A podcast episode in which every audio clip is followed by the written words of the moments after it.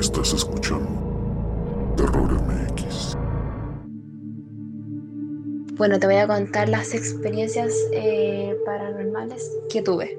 Bueno, recuerdo que cuando murió mi abuelo, yo empecé a ver sombras blancas primero. Las veía en el patio de mi casa eh, pasar. eh, o sea, yo subía para la pieza de mi hermano, para el segundo piso, luego bajaba la escalera y en eso eh, recuerdo que vi una sombra blanca y una sombra negra. La sombra blanca no, no sentí tanto miedo al verla porque sentía que no, no era tan, tan mala. Pero luego ya cuando vi una sombra negra, que era como más o menos era como un caballero, pero físicamente no tenía ojos, no tenía boca, no tenía nariz. Era demasiado extraño, solo tenía un sombrero con una ropa negra. Hace poquito fui al baño yo sola, es alrededor de las 3 de la mañana. Y bueno, solo entré nomás al baño, después salí, apagué la luz y recuerdo que al frente mío, parte de la cocina, en el living de mi casa, había una sombra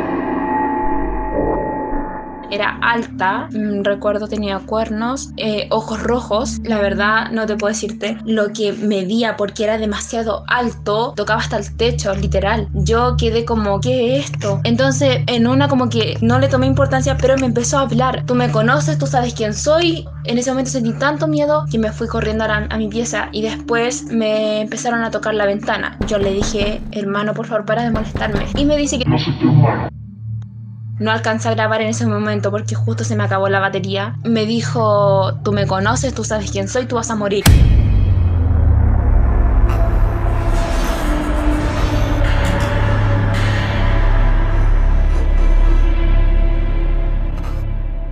Y en ese momento yo sentí tan, tanto miedo que no supe después qué hacer. Me escondí, cerré la puerta con llave, la ventana igual, abrían la ventana, la tocaban, eh, apagaban la tele, las luces de mi habitación, jugaban con, con los platos de la cocina, se caían. Era demasiado incómodo. Mm, A mí me daba terror cuando yo me quedaba sola porque siempre sentía, se sentían pasos en el, en el pasillo de la casa. Era un miedo terrible que hasta yo una vez me quedé dormida y de la nada despierto porque siento que alguien me está como aplastando y no podía respirar. Y dije, ¿qué es esto? ¿Qué, ¿Qué me está pasando? No podía moverme nada. Y despierto, me doy vuelta y esa sombra que te conté, que tenía, que era alta, tenía cuernos, ojos rojos y tenía unos dientes, era horrible. Se me quedó mirando y yo lo que hice fue decir en el nombre de Jesús, en el nombre de Jesús y la cuestión des- desapareció. Esa sombra estaba al lado mío.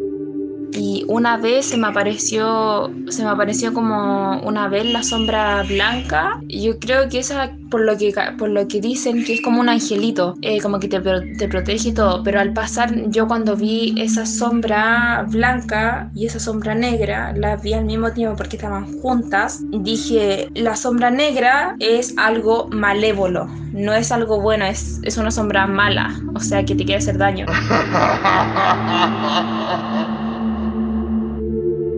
Recuerdo que una vez también me desperté porque estaba sin energía, no estaba con ganas de nada, estaba muy desanimada y todo. Eh, después en eso decidí contactar a una señora eh, que era experta en esto del tema de las cosas paranormales y de lo que pasaba. Le conté y me dijo que esta sombra negra se alimentó de mi miedo y yo por eso estaba sin energía. Y yo caché eso al tiro porque yo estaba con vómitos, estaba con dolor de cabeza. No, ta- tampoco podía hablar mucho porque me sentía súper mal. A mí me habían dicho que esa sombra era mi abuelo, pero como mi abuelo me iba a asus- a asustar tanto, porque por lo general cuando yo veo esa sombra a mí cuando yo las veo me da angustia, lloro al tiro, se me pone la piel de gallina. Eh, es un miedo que no puedo describirlo porque me coloco a llorar cuando las veo.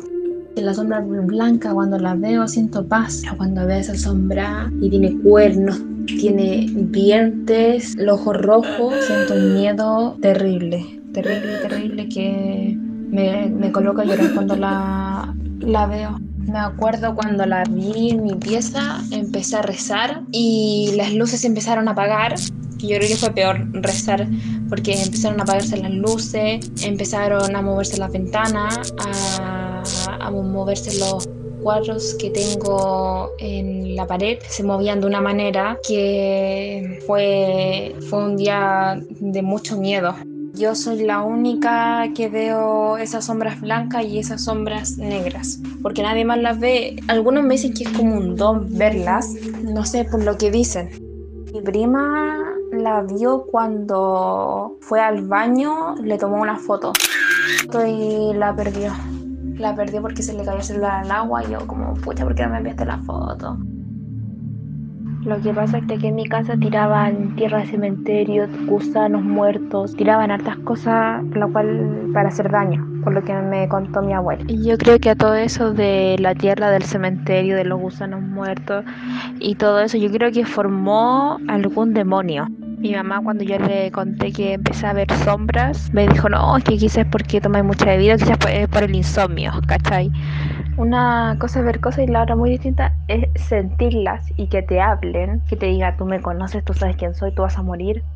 Por ejemplo, una vez estaba durmiendo y sentí un peso en la cama, pensé que era el plumón de mi cama que me estaba incomodando. Sentía que algo como que se depositaba, o sea, como que se sentaba en mi cama y no se alejaba de ahí. Es como siendo oprimido por el demonio.